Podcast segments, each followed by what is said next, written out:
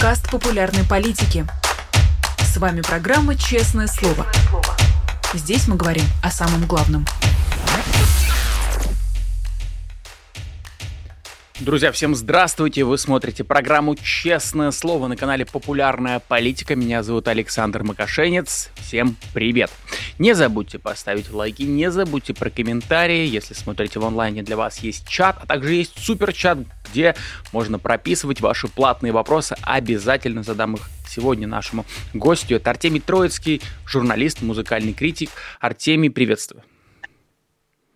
Привет, Саша. Всем доброго утра.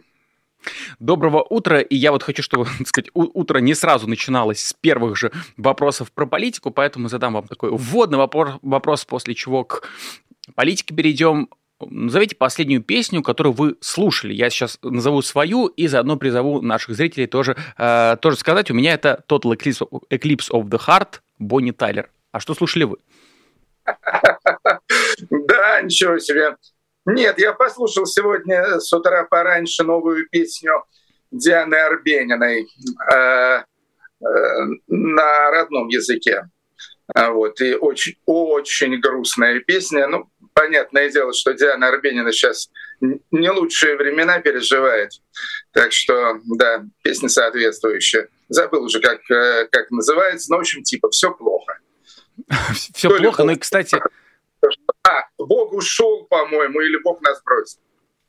Ох, сейчас даже проверю. А, в любом случае, Диану Арбенину мы в течение сегодняшнего в течение сегодняшнего эфира обязательно обсудим, ну и наших зрителей. Э, э, во след Ницше э, это самая песня, что Ницше же, по-моему, первый сделал предположение, что Бог оставил человечество. Но вот Диана Арбенина решила развить эту тему.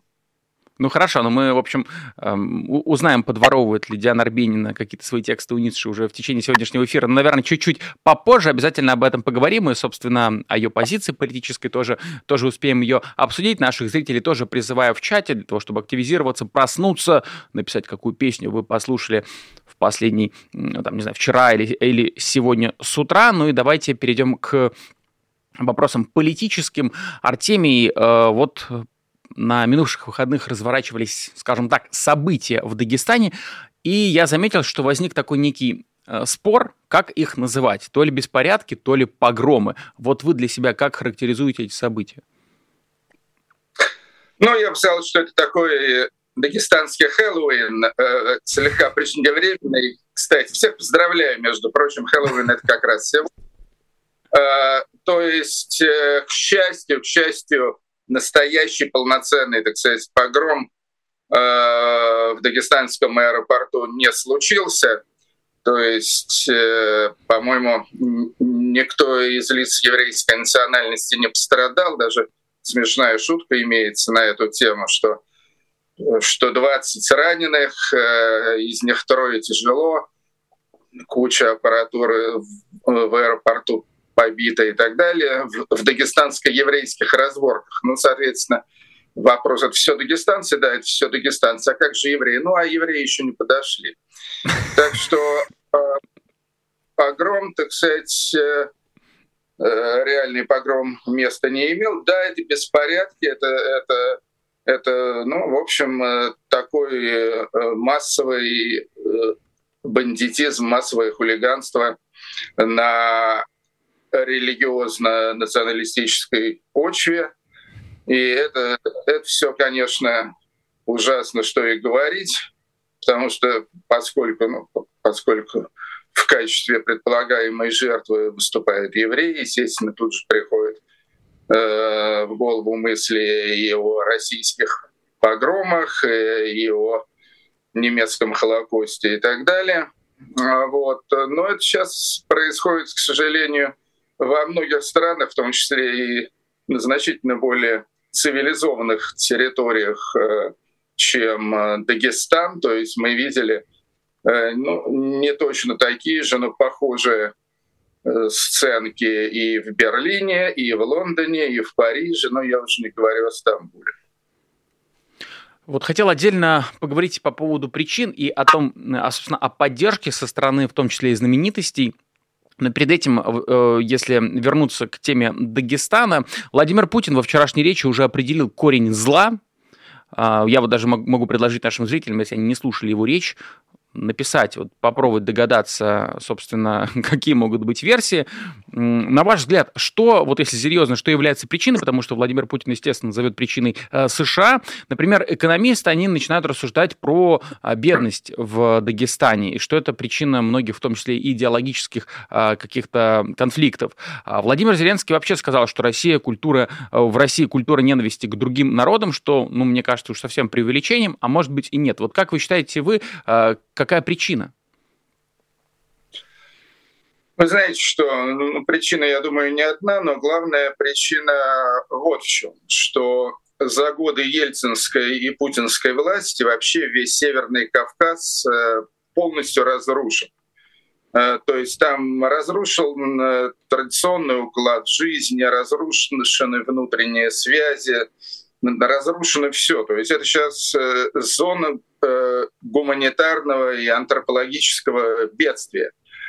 И э, я, скажем, когда вот э, наблюдал за всеми этими видеокадрами, то, как ни странно, первое, что я вспомнил, когда речь зашла о Дагестане, это книгу э, знаменитого дагестанского поэта Расула Гамзатова «Мой Дагестан».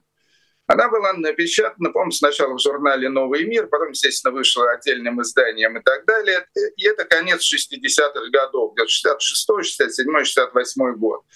И там Расул Гамзатов, ну, естественно, с советских позиций и так далее, но он рисует абсолютно идиллическую картину Дагестана. А Дагестан — это на самом деле место уникальное, потому что там на небольшой территории имеется порядка ста 100 этносов, 100 национальностей, 100 языков.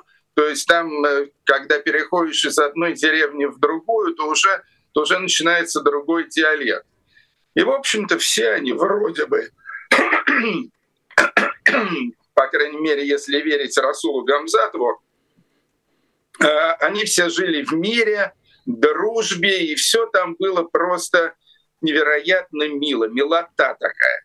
Ну, соответственно, э, сначала Чечня, Первая Чеченская война, затем Вторая Чеченская война, Кадыровщина, э, чеченско-ингушские конфликты, конфликты, значит, на границе, естественно, Чечни и Дагестана. В общем, и там просто, там все полетело вверх тормашками в какую-то адскую бездну. Соответственно, Значит, естественно, э, радикальный исламизм, агрессивность, э, национальная ненависть и все такое прочее. И вот это вот главная причина, то, что российские правители последних 30 с лишним лет просто, ну, в общем, э, не сказать, конечно, что Северный Кавказ был раем на земле, но, в общем-то, было такое вполне, вполне пристойное место. Они его превратили в какой-то жуткий, violent, насильственный бардак. И, и это главная причина. Естественно, там имеют место и какие-то экономические э, подоплеки э, и что-то еще. Но говорить о том, что к этому э, хоть как-то приложили руки Украина и Соединенные Штаты Америки, это просто смешно. То есть, когда Путин несет такой бред, э, вот, всегда интересно смотреть на выражение лиц тех, кому он обращается вот на этом самом совещании. Вот люди там сидели с такими физиономиями, было понятно, что им, что им слегка неудобно за великого вождя, который несет просто, значит, абсолютную, абсолютную неубедительнейшую лживую чушь. Так что, да, вот так вот. Ну и вообще становится удивительно, почему так легко на столь сильное государство можно повлиять извне с помощью пары телеграм-каналов. Тут тоже возникает много вопросов. Хотел тогда отдельно... Ну, по поводу, по поводу э, вот этого канала «Утро Дагестан», я не знаю, я, я даже Э, предпринял какие-то, значит, попытки собственного расследования на эту тему, потому что я знаком с Ильей Пономаревым, а, вот, и людьми, которые с ним работают в Киеве, они уверяют, что да, что когда-то там, вот когда были в Дагестане э, беспорядки по поводу мобилизации, они поддержали, они поддержали эти дагестанские движения, и, значит, и тогда запустили вот этот канал «Утро Дагестан», ну что они уже давным-давно якобы, то есть я тут э, не могу, конечно, верифицировать эти, эти сведения, но якобы они к этому каналу уже давно не имеют никакого отношения. Ну, я тогда добавлю, что, в общем, сам Илья Пономарев, он два месяца назад говорил, что все-таки имеет отношение к этому каналу, когда там был взрыв на заправке. Ну, впрочем, я думаю, это на самом деле не так важно, потому что на самом деле, если посмотреть, все каналы, которые посвящены Дагестану, они все освещали эту тему, все там писали координаты, куда нужно приходить, что где происходит. Это, в принципе, я вот вчера делал как раз на эту тему материал, могу сказать, что, в общем, все телеграм-каналы об этом говорили, поэтому тут, наверное, ничего удивительного, никакого следа тут нет. Ну и давайте, да, раз уж вы... Не американские. Каналы не американские и, скорее всего, даже и не украинские. Ну вот разве что один вот этот. Да, и между тем, вот вы упомянули Владимира, точнее, я упомянул, и вы э, тоже об этом сказали, про Владимира Путина, след США и так далее, как он сказал, виноваты и организаторы всего этого США и их сателлиты, главные бенефициары нестабильности. Дальше цитата за трагедии палестинцев, за бойней на Украине тоже стоят, на Украине, сказал он, а, тоже стоят эти самые сателлиты и США. Вот на ваш взгляд, а насколько такая риторика поиска главных вечных врагов, насколько она долговечна, на ваш взгляд? Ну, мне трудно сказать, э, но боюсь, боюсь что, она, что она достаточно долговечна и достаточно укоренена в сознании. Э, но не скажу, что большей, но, во всяком случае, значительной части российского населения. То есть тут э, как бы раньше, раньше было такое клише, что во всем евреи виноваты, да, если в речке нет воды и так далее. Вот. Сейчас евреи — это как бы такие прокси, а виноваты во всем, естественно, американцы. А в качестве вот этих прокси, в качестве их марионеток выступают с одной стороны евреи, то бишь Израиль, с другой стороны украинцы.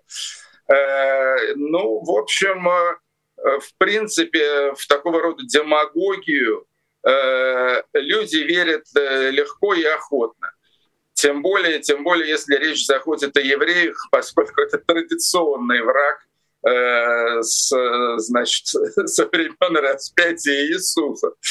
А вот. Украинцы, это, конечно, да, это что-то это что-то новенькое, но, естественно, пропаганда просто сделала все возможное и невозможное, чтобы представить украинцев в виде новых евреев. Ну а сейчас они евреи и украинцы выступают единым фронтом под управлением дирижера из Вашингтонского обкома. вот, в общем, да, но что я могу сказать? Я только могу сказать, что э, популярность э, такого рода конспирологии, э, вот, она в первую очередь свидетельствует просто о э, деградации, в первую очередь об умственной, но отчасти и моральной деградации тоже Э, существенной части э, населения Российской Федерации. Вот. И это, на мой взгляд, это, это главная проблема. То есть основная проблема, она не политическая, не какая-нибудь еще, это проблема антропологическая. И вот тут вот, что с этим делать, это, извините меня, боюсь, что нет специалистов по такому недугу. Ну, между тем, раз мы перешли уже незаметно к теме Израиля и Хамаса, а войны, которая между а, двумя странами происходит, сейчас такое складывается впечатление, что все больше знаменитостей высказываются в поддержку Палестины. А, так, в частности, на днях были многотысячные демонстрации в европейских городах. И вот между тем, например, издание Vogue Арабия вышло с флагом Палестины на обложке. Вот, скажем так, с чем вы связываете такой, может быть, некую такую зарождающуюся тенденцию в пользу наибольшей такой э, сильной поддержки, не больше, чем Израиля, но тем не менее сильной поддержки Палестины? Ну, смотрите, у этого явления имеются два русла и, и, соответственно, два обоснования. Значит, первое, это, естественно, это э, арабская и мусульманская история. Э, с одной стороны, еврейская история с другой стороны. Значит, э, посмотрите, сколько в мире мусульман, сколько в мире арабов. В общем счет там идет на миллиарды, кажется, полтора миллиарда, что ли, мусульман. Э, вот. И сколько в мире евреев? Ну, евреев в мире, по-моему, где-то там порядка 10 или 15 миллионов, то есть на два порядка меньше. Поэтому, разумеется, происходят вот все эти многотысячные демонстрации э, арабско-мусульманского населения или в мусульманских странах типа, типа Турции. С другой стороны, вот вы спросили о знаменитостях и так далее. Имеется, ну, в общем, такой очень традиционный э, и преимущественно левый нарратив вообще в отношении всего этого вечного, я бы сказал, израильско-палестинского конфликта.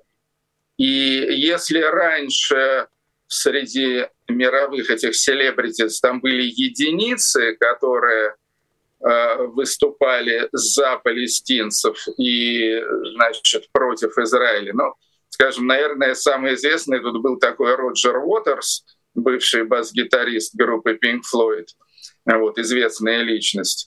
Вот, то теперь э, к Роджеру Уотерсу с разных сторон присоединилось еще несколько несколько э, звезд э, сцены и экрана, но я даже, честно говоря, много имен не назову. Ну вот Тильда Свинтон, по-моему, актриса. Ну, наверное, еще кто-нибудь там, несколько человек.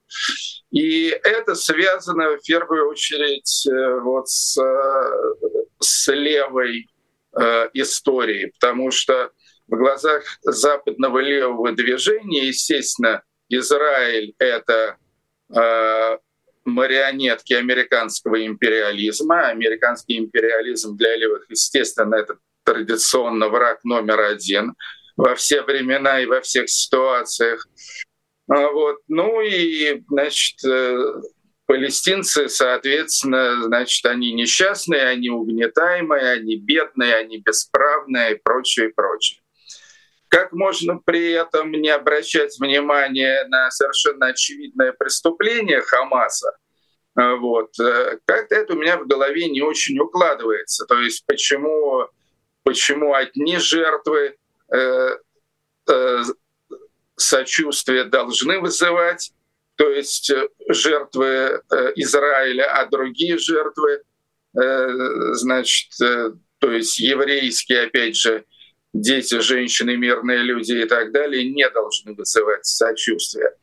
Это нелогично, это непонятно, но, в общем-то, среди левых ребят — Э, логика не очень популярна вообще. У них имеются свои такие марксистско-ленинско-сталинские догмы. А вот, собственно говоря, им они и следуют. Ну вот я вижу, нам в чате подсказывают, что Пати Смит, Дуа Липа, также я знаю, что Белла и Джиди Хадид, это сестры модели, они тоже поддержали Палестину, насколько я понимаю. А, ну вот вы упомянули вот эту самый левый нарратив, который популярен среди знаменитостей, но мы говорим тут в контексте Палестины, но мы в принципе привыкли уже, наверное, к тому, что, например, на Оскаре часто такие, ну, скажем, левые речи э, звучат, и в том числе знаменитости часто занимают такую позицию. А у вас есть какой-то ответ на вопрос, с чем это связано? Это просто такой как бы глобальный мейнстрим, который идет из, там, не знаю, американских университетов, или почему?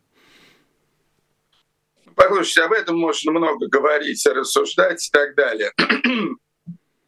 В конце концов, опять же, тут имеются и некоторые достаточно банальные причины.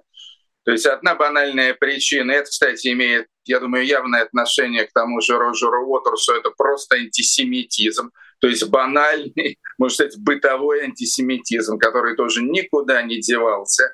Вот, конечно, конечно, после Холокоста и так далее он сильно замаскировался, спрятался, э, значит, расползся по каким-то щелям, а сейчас, а сейчас для него, опять же, имеется питательная среда. Вот, так что все латентные антисемиты сейчас как бы на их улице праздник.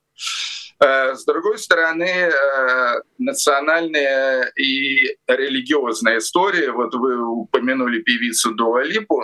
Дуалипа, она же, я уж не помню, то ли из Косово, то ли из Боснии. То есть она из мусульманской части бывшей Югославии. Э, и Косово. я никогда не... Из Косово. Ну вот отлично. Значит, значит она имеет мусульманское, мусульманский бэкграунд. Вот. И это, как говорится, тоже многое объясняет.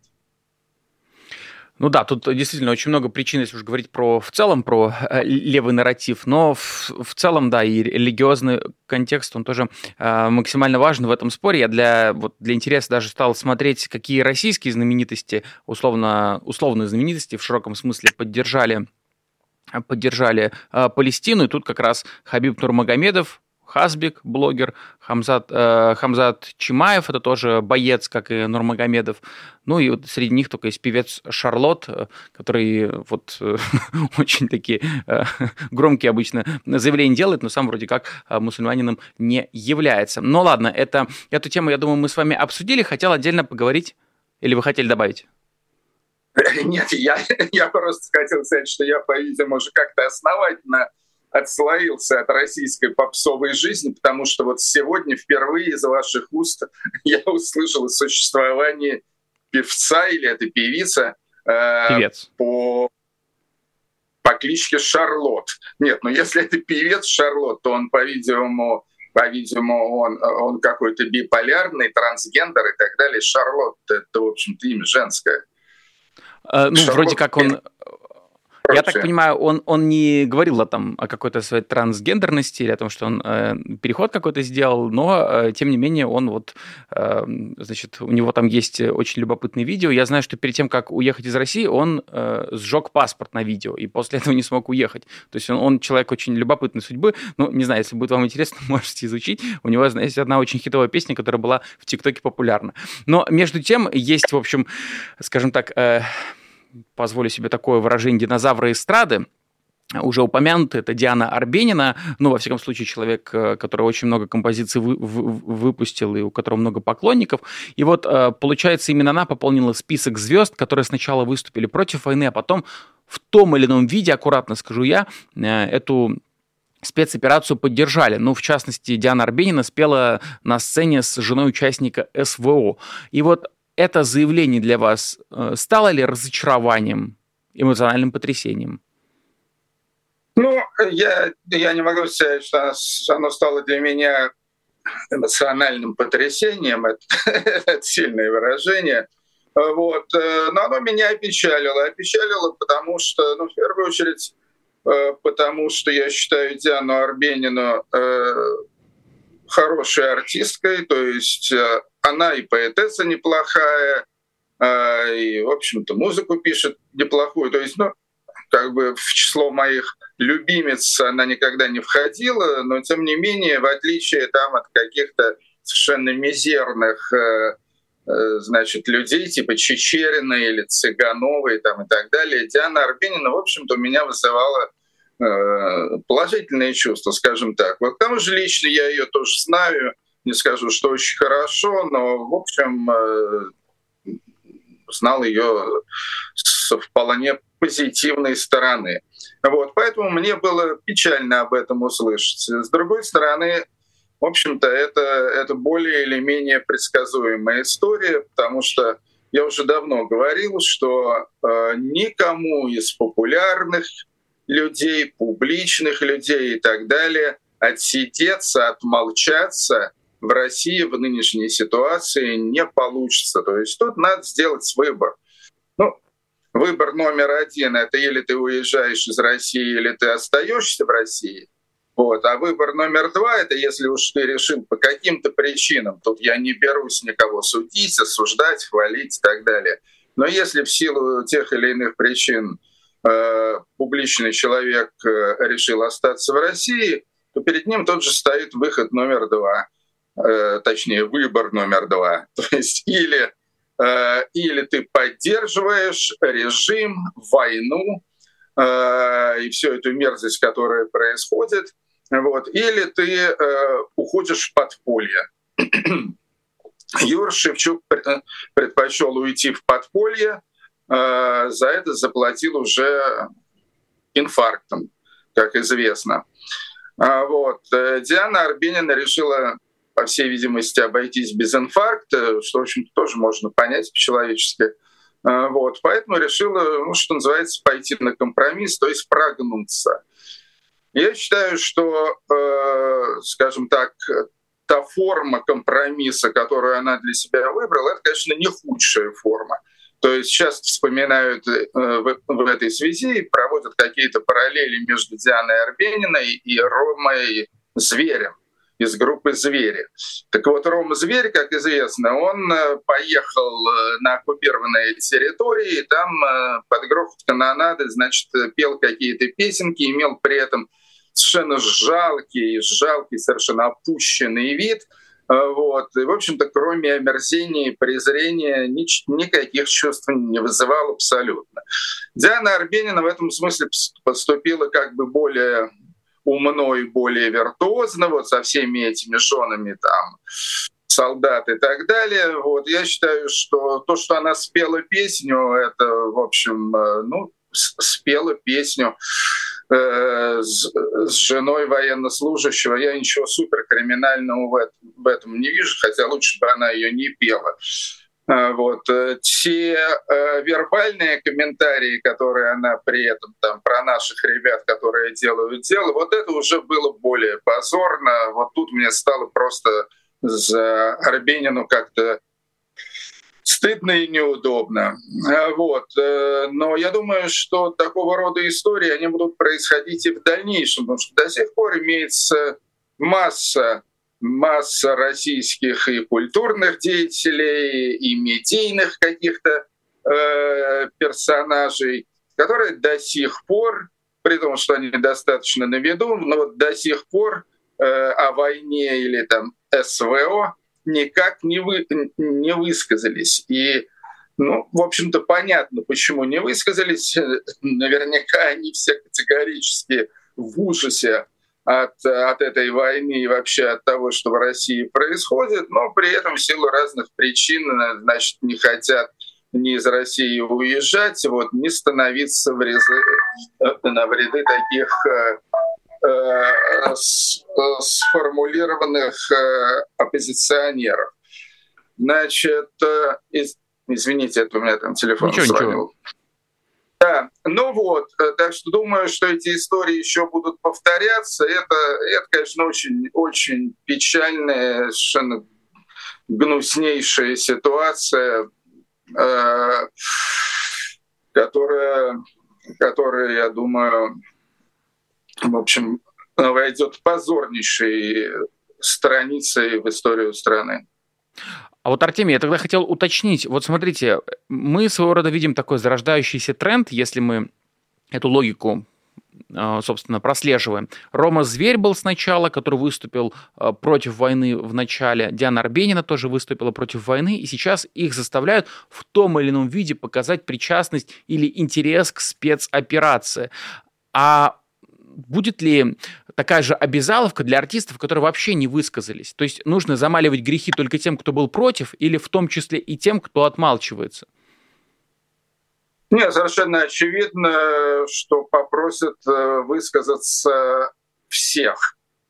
То есть э, вот так вот, будучи известным человеком, вот полностью, полностью э, изолировать себя, значит, окружить себя санитарным кордоном от, от властей и от госпропаганды кремлевской, я думаю, не получится это ни у кого.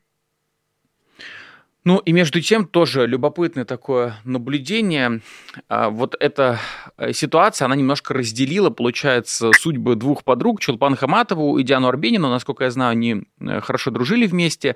И в десятой, получается, Чулпан Хаматова, она была, ну, все же намного лояльнее, скажем так, э, Путину, да, в плане ее позиции, заявлений, участия в различных там акциях и так далее, чем Арбенина. Арбенина, наоборот, она и Украину в 2014 году или после 2014 года э, и так далее. А сейчас фактически они меняются местами. Вот видите ли вы в этом некий драматизм и, э, собственно, как это объясняете? Ну, во-первых, я абсолютно не в курсе взаимоотношений Чулпан Хаматова и, и Дианы Арбениной. Послушайте, тут э, ведь нет, нет каких-то универсальных сценариев, общих правил, э, значит, и э, вечно действующих рецептов. У каждого своя история, своя индивидуальная история. И почему он в свое время, значит, э, э, поклонился Путину, и почему он потом перестал это делать, вот, равно как и, и противоположный процесс. Я думаю, я думаю, что заниматься тут каким-то э, политическим анализом совершенно, совершенно бесполезно. Э, это скорее, это скорее вопрос психологии, это скорее вопрос э, личной жизни, личных качеств и так далее. Так что я вообще я не берусь в данном случае Э, высказывать какие-то вердикты э, на, э, на эту тему. И, честно говоря, никому бы не советовал высказываться даже о людях, с которыми вы лично знакомы. Потому что ну, я знаком лично и с Хаматовой, и с Арбениной, но я не настолько в курсе, э, скажем, их семейных дел, их состояния здоровья, их, э, значит, э, материального благополучия, что тоже, кстати, немаловажно. Вот, и прочее, прочее. Так что, так что думаю, думаю, тут э, каждому конкретному случаю надо или подходить очень деликатно и индивидуально, вот, или э, как бы игнорировать это вообще. Ну, тут, наверное, могу только присоединиться, поэтому обычные вопросы в таких темах стараюсь максимально деликатно, так сказать, сформулировать. А, но между тем хочу к такому инфоповоду прошлой недели тоже обратиться. Семья Цыгановых побывала у Дудя. Я знаю, что вы уже успели прокомментировать пару раз. Ну и вот хочу, чтобы для нашего канала в том числе а, дали свои впечатления. Успели ли вы посмотреть? Вообще было ли желание смотреть? И какие мысли на этот счет? Нет, вы знаете, что, естественно, я этого не смотрел. То есть моя единственная претензия к Юрию Дудю, который вообще замечательный журналист, прекрасный интервьюер, э, вот, но, э, значит, растягивать интервью с э, умственно отсталыми людьми на три с половиной часа, это, конечно, ну, с одной стороны, это концептуально, да, То есть, если смотреть три с половиной часа, то э, на самом деле уже могут, э, могут какие-то э, значит, произойти изменения сером веществе, вот, и глюки возникнуть.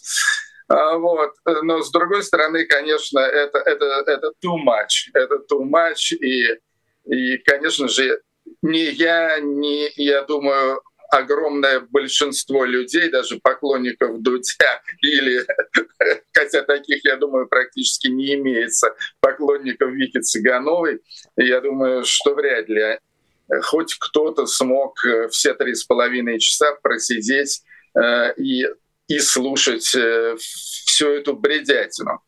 Вот. То, то, что, то, что эти люди говорили, ну, это, это, конечно, смешно. Это, это на самом деле это вот, это вот такая черная комедия, черный кабаре или какой-то макабрический такой кладбищенский театр абсурда. Это вообще вот то, что сейчас происходит э, э, отчасти во всем мире, но очень конкретно происходит э, в России. Вот то, что делается, это, ну, это, это полный, это полный густопсовый бред. В том числе, естественно, и вот все эти конспирологические теории, еще там замешанные на православии, замешанное на национализме. Э, но в первую очередь, в первую очередь, все-таки э, главный ингредиент этих рассказов это, это идиотизм то есть конкретный человеческий, такой темный, мрачный, хтонический идиотизм.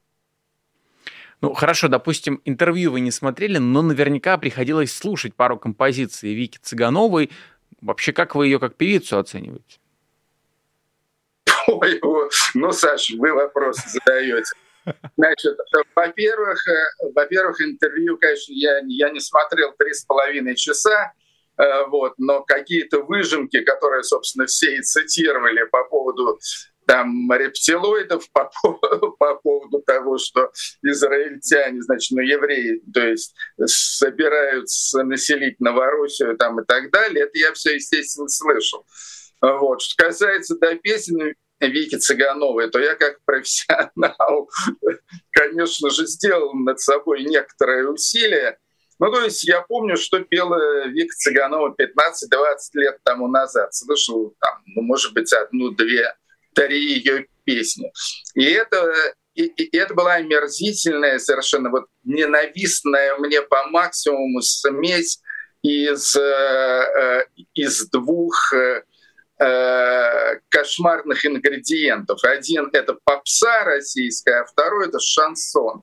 Вот такой вот попса-шансон, вот хуже этого, по-моему, музыки быть не может. И вот именно этот, с позволения сказать, стиль э, музыкальный, хотя я повторяю, я считаю, что, в общем-то, к музыке это не имеет отношения. Вот Вика Цыганова представляла этот стиль.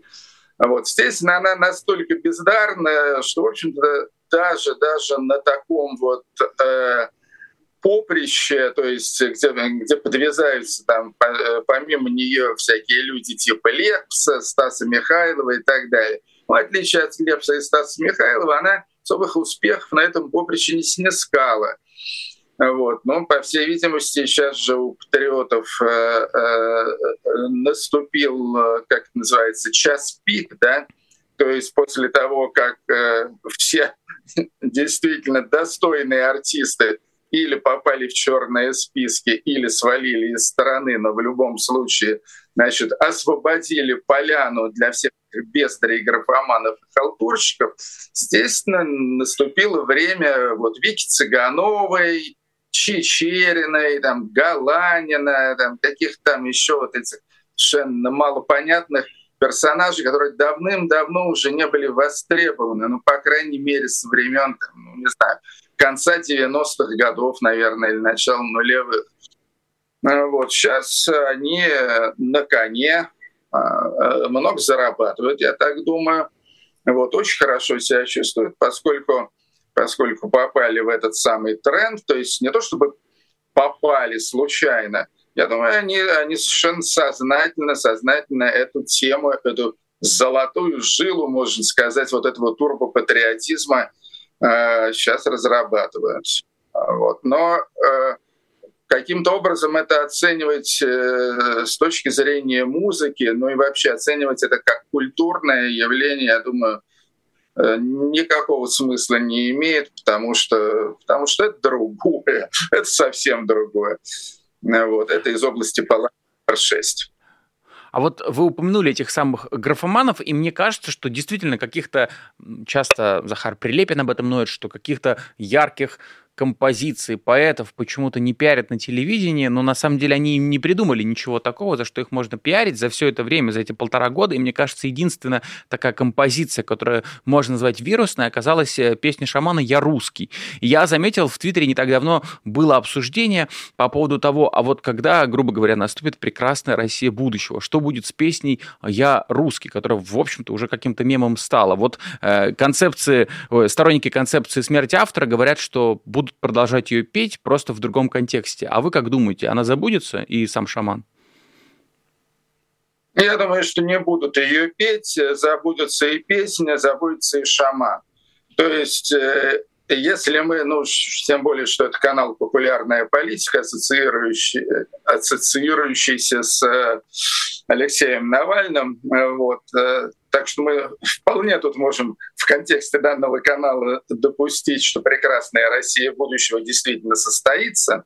Так вот, я думаю, в прекрасной России будущего максимум на что может рассчитывать шаман, это концерты-квартирники подпольные — где будут, значит, э, присутствовать всякие ностальгирующие э, нацисты и милитаристы. А, вот.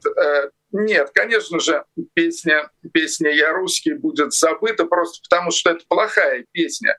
То есть то, что она раскрутилась, ну это, э, то есть много чего плохого раскрутилось в России за последнее время. Вот, в первую очередь с подачи Владимира Путина и, и, и в плане идейном и так далее.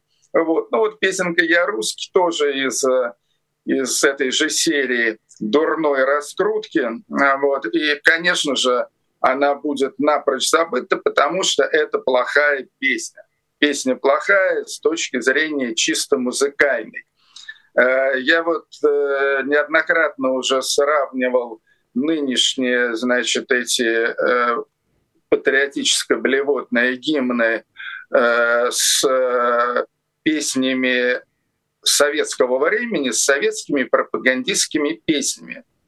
И тут имеется одна огромная, огромная и бросающаяся в глаза, и в уши, естественно, в первую очередь разница. Те песни про Ленина, партию, комсомол, там, строительство БАМа, поднятую целину и так далее, все песни писали талантливые композиторы. То есть э, вот что угодно можно говорить э, по поводу репертуара там, типа Александры Пахмутовой или Аркадия Островского, или Френкеля, или Фельдсмана, или Фраткина и так далее. Да, они писали там э, про э, все вот это вот советское и коммунистическое. Но мелодии были потрясающие, это были мощные мелодии. Э, и поэтому эти песни все, там типа Ленин такой молодой и юный октябрь впереди. Но эти песни люди помнят до сих пор. Не потому что они про Ленина и про октябрь, на которые, естественно, сейчас всем уже давно наплевать, а потому что, потому что просто ну, песня мощная. А вот к счастью, к счастью, среди вот всех этих шаманов там э, и прочих людей э, с э, значит, латинскими погонялами. А вот. Э, нет там среди них ни одного автора, который мизинца бы Пахмутовой стоил. И слава богу, я очень рад, что Пахмутова, которая до сих пор жива, до сих пор э, не сочинила еще ничего во славу специальной военной операции. Ну и в завершение хочу вам а, задать политический а, вопрос. В конце эфиров часто об этом спрашиваем. Грядут выборы, в кавычках говорим мы, электоральная процедура, будут выбирать президента в России в 2024 году, в марте. Вы воспринимаете это событие как что-то важное? Нет, абсолютно. Я, я, ну то есть, если раньше это еще была как бы, э, это был спорный вопрос были аргументы за, были аргументы против.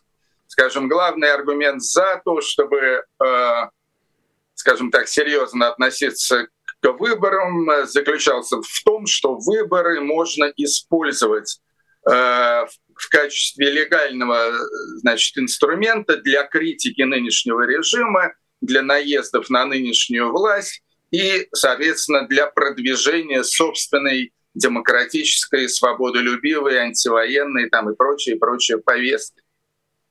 И это, и это на самом деле, в общем-то, был аргумент довольно сильный за то, чтобы в выборах как-то принимать участие. Соответственно, аргумент против э, заключался в том, э, что зачем вообще обращать внимание на эти выборы, если ничего абсолютно не зависит от э, любых трепыханий по этому поводу. Если вот сколько захотят, столько нарисуют. И, в общем-то, нет никакой принципиальной разницы между тем, нарисуют Путину 75% голосов или 85 или 95. Вот сколько захотят, столько будет.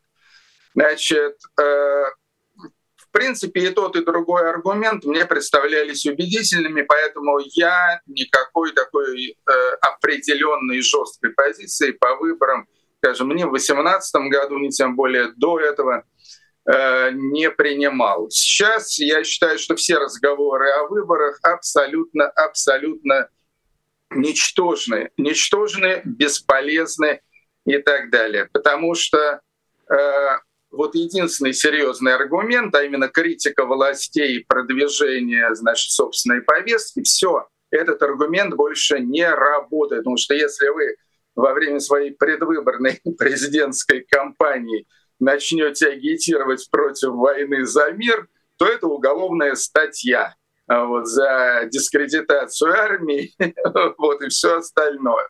Так что все, никакой реальной повестки ни один кандидат альтернативный, как бы кандидат в президенты не может, э, не может э, предъявить. То есть это то же самое, что приглашать кастрата на съемки порнофильма. Вот это абсолютно так что, э, так что вот я считаю, что, что высказал все достаточно четко и даже слегка метафорично.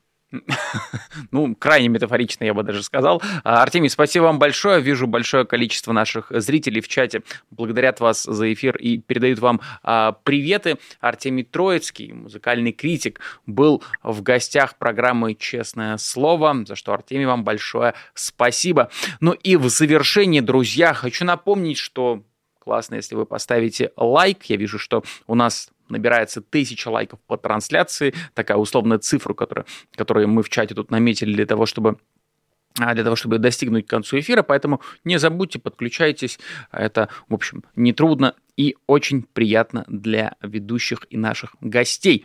Ну и напоминаю, что если хотите финансово поддержать программу «Честное слово», именно программу «Честное слово», то переходите по QR-коду, вы можете навести свой телефон, дальше пройти по ссылке и выбрать программу «Честное слово» на платформе Patreon. Будете поддерживать именно ее. Посмотрите, там еще дополнительные бонусы для тех, кто является патронами. Почитайте, там есть а, описание каждого из уровней. Ну и больше того, не забудьте что уже э, вот один, один из бонусов, то, что ваше имя будет появляться в списке, как появляется сейчас, это люди, которые уже нас поддерживают на платформе, за что вам, друзья, огромное-огромное спасибо. Ну что ж, на этом все. Опять же, не забудьте поставить лайк, написать комментарий, как вам этот эфир. С вами был Александр Макашенец. Увидимся. Вы слушали подкаст «Популярные политики». Мы выходим на Apple Podcast, Google Podcast, Spotify и SoundCloud. А еще подписывайтесь на наш канал в YouTube.